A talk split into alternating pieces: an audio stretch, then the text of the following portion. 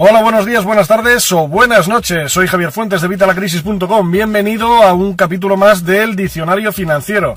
En este diccionario financiero os voy explicando términos que utilizamos en nuestra vida diaria para que las entiendas mejor, para que entiendas perfectamente qué significan. Son términos que utilizamos en nuestra vida diaria, pero que afectan a nuestras finanzas. Por eso, Diccionario Financiero. Vamos a por ello.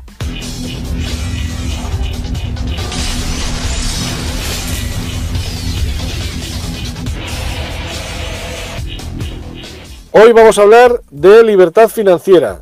Quiero explicarte qué es para mí la libertad financiera o qué es eh, el objetivo que yo creo de la independencia financiera, la independencia económica o la libertad financiera.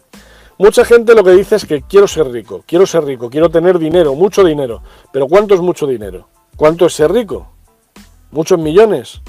Esto es algo eh, pues que, no se puede medir. Ya sabéis que yo siempre os digo que todas las cosas tenemos que poderlas medir, tenemos que poder eh, cuantificarlas de forma que podamos realmente tener un objetivo. Ya sabéis que soy muy amigo de la planificación, hay que planificar las cosas. Para planificar las cosas tenemos que tenerlas claras, porque si no, ¿qué vamos a planificar en plan abstracto? No. Vamos a ver, yo te propongo una palabra mucho mejor que la riqueza o que tener muchos millones. Y es esto, la independencia financiera, la independencia económica, la libertad financiera. ¿En qué consiste esto? Bueno, pues consiste en que tú tienes unos gastos mes a mes, independientemente de los que tengas, en función de tu vida, en función de tus circunstancias, van a ser unos o van a ser otros. Pon que tienes unos gastos de 2.000 euros al mes, o de 1.000, me da igual, pon la cantidad que quieras. Vamos a poner 2.000 para el ejemplo, ¿vale? Tienes unos gastos todos los meses de 2.000 euros. Bien, en cuanto tú lograrás unos ingresos ya sean activos o pasivos. En este caso daría igual. Serían más inteligentes los ingresos pasivos, como hemos visto en el vídeo de los ingresos pasivos, pero da igual que sean activos. Si tú tienes unos ingresos de 1.500 euros, vas a andar siempre cojeando.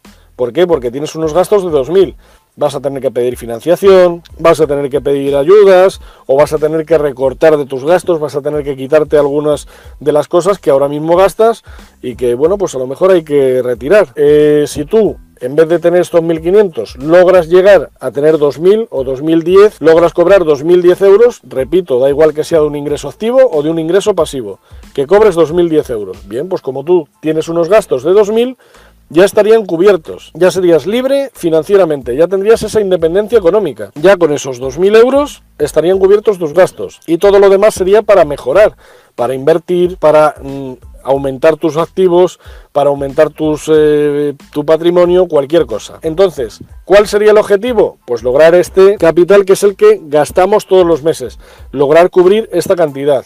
Y mi objetivo es lograr cubrir esa cantidad con ingresos pasivos. ¿Vale? Ah, te estaba diciendo que daba igual, daba igual para entender el concepto. Pero obviamente si tú tienes con tus ingresos pasivos cubiertos estos 2.000 dólares o estos 2.000 euros, todo lo que ingreses de más ya va a ser, pues eso, para mejorar ese patrimonio, mejorar tus inversiones o mejorar tus activos. Pero sin tener que hacer nada más, porque estamos hablando de ingresos pasivos, que ya no tenemos que dedicarle tiempo, ya tendríamos cubierto nuestro tren de vida. Ya seríamos libres financieramente. ¿Por qué? Porque todos los meses cobro 2.000 y tengo que gastar 2.000. O cobro 2.010, que te decía el 2010. ¿Por qué el 2010? Porque no puede ser eh, ingreso 2.000, gasto 1.000. Ingreso 2.000, gasto 2.000. Ingreso 2.000, gasto 2.000. No, tiene que quedarnos siempre algo para ir avanzando, para ir evolucionando, ¿no? Entonces por eso te decía lo de los 2010, algo así anecdótico. Si conseguimos ese capital con nuestros ingresos pasivos, ya seremos libres financieramente. Ese es el objetivo. Eso es lo que tenemos que perseguir. Olvídate de ser rico, olvídate de ser millonario, olvídate de tener muchísimo, muchísimo dinero. A ver, no te olvides, ojalá, está muy bien, yo te lo deseo. Pero es mucho más fácil conseguir esto de la independencia financiera que conseguir la riqueza como tal.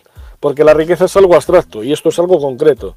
Tú sabes lo que gastas todos los meses. En cuanto lo cubras con tus ingresos pasivos, ya estaría. Bueno, pues nada, esto ha sido todo por el vídeo de hoy. Espero que te haya ayudado. Cualquier cosa, déjamela en los comentarios si tienes cualquier duda. Y como siempre, nos podéis ver en el diccionario SEO y en evitalacrisis.com. Recuerda suscribirte si no lo has hecho y darle a la campanita para que te lleguen las notificaciones cada vez que voy publicando nuevos vídeos. Y nada más, nos vemos en el próximo vídeo. Un saludo y hasta la próxima.